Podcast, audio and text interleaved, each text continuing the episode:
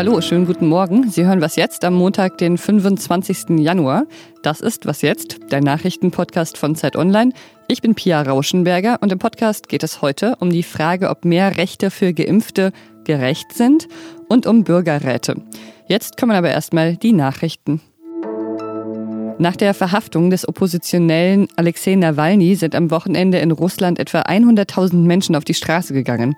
Sie protestierten für die Freilassung Nawalnys und gegen den russischen Präsidenten Wladimir Putin. Mehrere tausend Demonstrierende wurden festgenommen.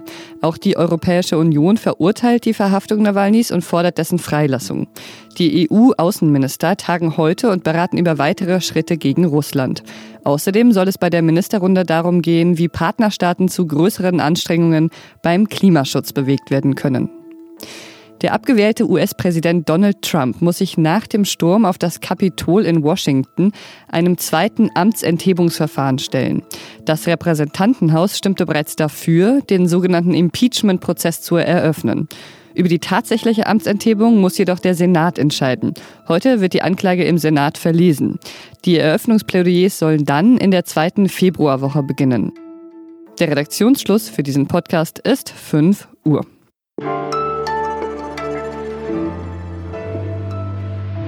Bundesgesundheitsminister Jens Spahn hat vor Schulzuweisungen in Bezug auf die Corona-Pandemie gewarnt in einem Interview mit der Bild am Sonntag. Seine Befürchtung ist anscheinend, dass wir uns dieses Jahr alle Vorwürfe um die Ohren knallen, wer wo was wie irgendwas falsch gemacht hat. Ihm wird zum Beispiel vorgeworfen, dass Impfstoff fehlt, also dass es auch zu langsam mit dem Impfen vorangeht. Es kann ja schon noch eine Weile dauern, bis alle Menschen in Deutschland, die darauf überhaupt Lust haben, geimpft sind. Die Maßnahmen werden also vermutlich auch noch eine Weile dauern.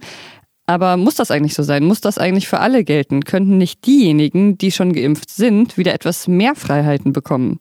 Das bespreche ich jetzt mit Heinrich Wefing, der verantwortlicher Redakteur im Politikressort ist. Hallo Heinrich. Hallo Pia, hi, grüß dich. Die Justizministerin Christine Lambrecht hat sich ja schon für mehr Rechte für Geimpfte ausgesprochen. Außenminister Heiko Maas hat auch Ähnliches gefordert. Was stellen sich die beiden denn konkret vor? Na, den beiden geht es darum zu klären, wie gehen wir denn in Zukunft mit den Menschen um, die schon geimpft sind. Müssen die weiter eine Maske tragen? Dürfen die weiter keine Restaurants besuchen? Und deren Antwort ist, dass für die die alten Rechte wieder gelten, dass die Grundrechte weiter gelten, dass die sich also nicht mehr an die Zwangsmaßnahmen halten müssen. Horst Seehofer, Olaf Scholz und Jens Spahn lehnen das ja alles eher ab. Und auch die Bundeskanzlerin hat am vergangenen Donnerstag dann gesagt, dass man schon noch erst warten müsste, bis klar sein, dass Geimpfte andere nicht anstecken können, bevor man ihnen mehr Recht gibt. Damit ist das Lager der Gegner in, dieser, in diesem Fall recht stark vertreten. Also die Leute, die sagen, keine Sonderrechte für Geimpfte. Findest du das nachvollziehbar? Also auf jeden Fall hat die Bundeskanzlerin recht, solange wir nicht wissen, ähm, ob Geimpfte weiter infektiös sind, also ob die weiter Leute anstecken können oder ob mit der Impfung eben auch keine Infektionsgefahr mehr von ihnen ausgeht, solange ist diese Diskussion theoretisch. Aber wenn wir darüber Sicherheit haben sollten und wenn es feststehen sollte, dass Geimpfte andere Menschen nicht mehr anstecken, dann fände ich das Reden von Sonderrechten ehrlich gesagt komplett falsch. Das ist ein ganz falsches Framing. Was wir alle gerade erleben, ist eine Einschränkung unserer Grundrechte.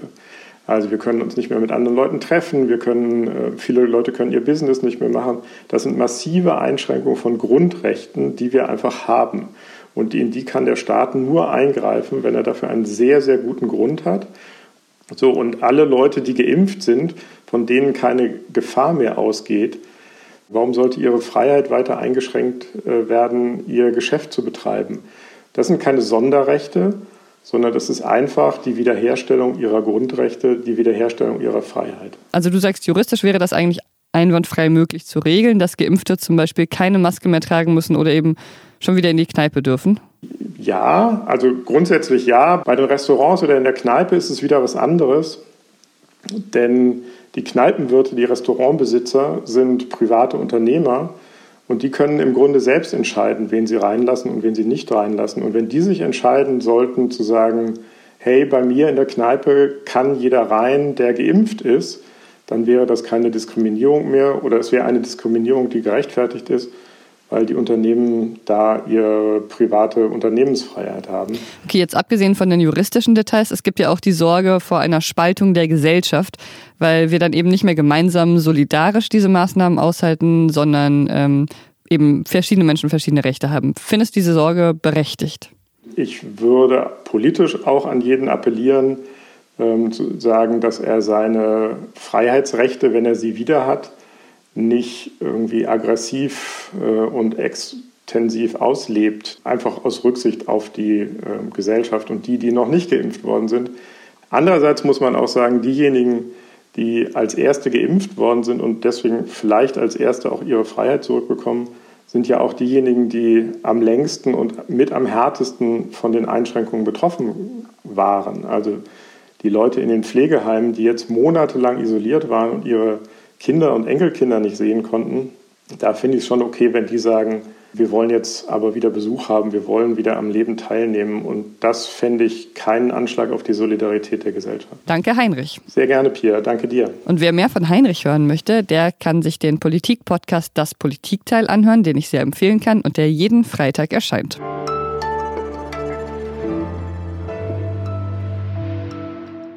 Und sonst so? Als letzte Woche die Dichterin Amanda Gorman bei der Biden Inauguration aufgetreten ist, haben ja danach viele Menschen gesagt, so, ah Gott, wir brauchen wieder mehr Poesie in der Politik. War ja auch ein ziemlich beeindruckender Auftritt, den sie da hingelegt hat. Und ich denke, ja, das stimmt, aber wir brauchen nicht nur mehr Poesie in, in der Politik, sondern gerade irgendwie auch im Alltag, vor allem in diesen komischen Zeiten.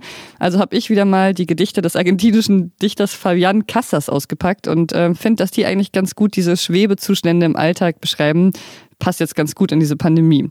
Deshalb lese ich eins Ihnen jetzt mal vor, also so gut ich auf jeden Fall kann. Ich bin ja keine Amanda Gorman. Mitten in der Nacht. Ich stehe mitten in der Nacht mit viel Durst auf. Mein Alter schläft, meine Geschwister auch. Ich bin nackt in der Mitte des Patios. Und ich habe das Gefühl, dass die Dinge mich nicht wiedererkennen. Es scheint, als wäre nichts hinter mir zu Ende gegangen. Trotzdem befinde ich mich wieder am Ort meiner Geburt. Die Reise des Lachses in einer harten Zeit. Das denke ich und öffne den Kühlschrank. Etwas Licht kommt von den Sachen, die sich kalt halten.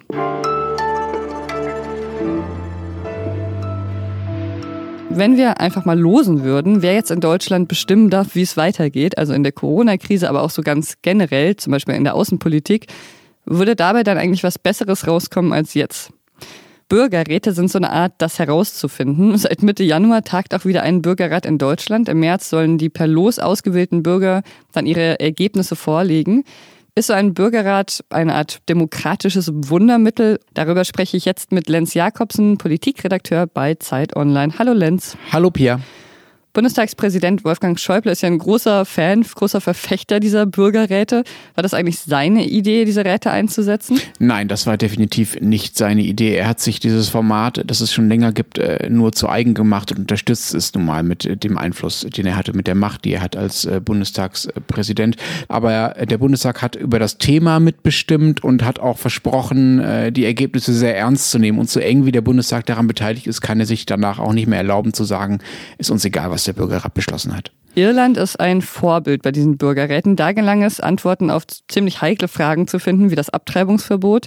Was erhofft man sich denn konkret in Deutschland davon? Das ist eine gute Frage. Also das Thema dieses Bürgerrates ist ja Deutschlands Rolle in der Welt. Das ist einerseits ein sehr schwammiges Thema, viel schwammiger als das Thema Abtreibungsverbot, ja oder nein. Andererseits ist das Thema gerade deshalb, weil es so schwammig ist, vielleicht auch ganz gut geeignet für so einen Bürgerrat, weil tatsächlich auch viele Abgeordnete sich gar nicht so sicher sind, was denn nun Deutschlands Rolle in der Welt ist, was für eine Haltung Deutschland zur Welt hat. Und äh, der Vorteil von solchen Bürgerräten, und darauf hofft, glaube ich, auch der Bundestag in dem Fall, kann auch sein, dass er einen Kompromiss, einen gesellschaftlichen Kompromiss zu einer Frage, in diesem Fall zur deutschen Außenpolitik formulieren kann, der vielleicht in der Gesellschaft schon vorhanden ist bei den Bürgern, der aber im parteipolitischen Streit gar nicht so wirklich rauskommt, weil die Parteipolitiker zu sehr auf äh, Unterschiede und auf Konfrontation bedacht sind und gar nicht im Alltag erkennen können, was eigentlich das eine gemeinsame Einende ist. In einigen Bundesländern gibt es ja auch jetzt äh, Bürgerräte, die sich mit Corona befassen und Vorschläge zur Bekämpfung der Pandemie erarbeiten. Welche Erfahrungen werden denn da gemacht? Ja, diese Corona-Bürgerräte, von denen es jetzt zwei bisher es gibt, einen in Baden-Württemberg, einen in Augsburg und in Thüringen soll jetzt auch noch einer äh, aufgebaut werden, sind deshalb speziell, weil dieses Pandemie-Thema ja besonders schwer ist, mit Mitbestimmung zu regeln, weil es sehr, sehr schnell gehen muss und Mitbestimmung braucht Zeit ähm, und weil es um sehr, sehr tiefe Grundrechtseingriffe geht. Deswegen äh, sind diese Corona-Bürgerräte auf eine gewisse Art besonders schwach. Also sie haben noch weniger Macht als andere Bürgerräte, wäre meine Diagnose. Aber äh, darum geht es vielleicht auch in dem Fall nicht. Vielleicht geht es auch erstmal nur darum, dass äh, die Politiker ein Format haben, in dem sie mit den Bürgern ins Gespräch kommen können, wie die die Corona-Politik so finden.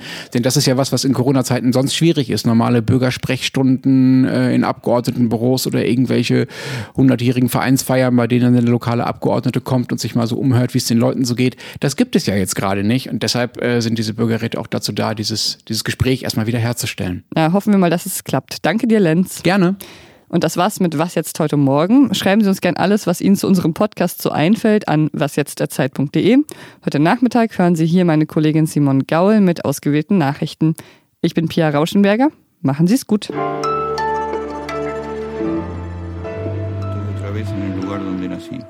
El viaje del salmón en una época dura. Pienso esto y abro la heladera. Un poco de luz desde las cosas que se mantienen frías.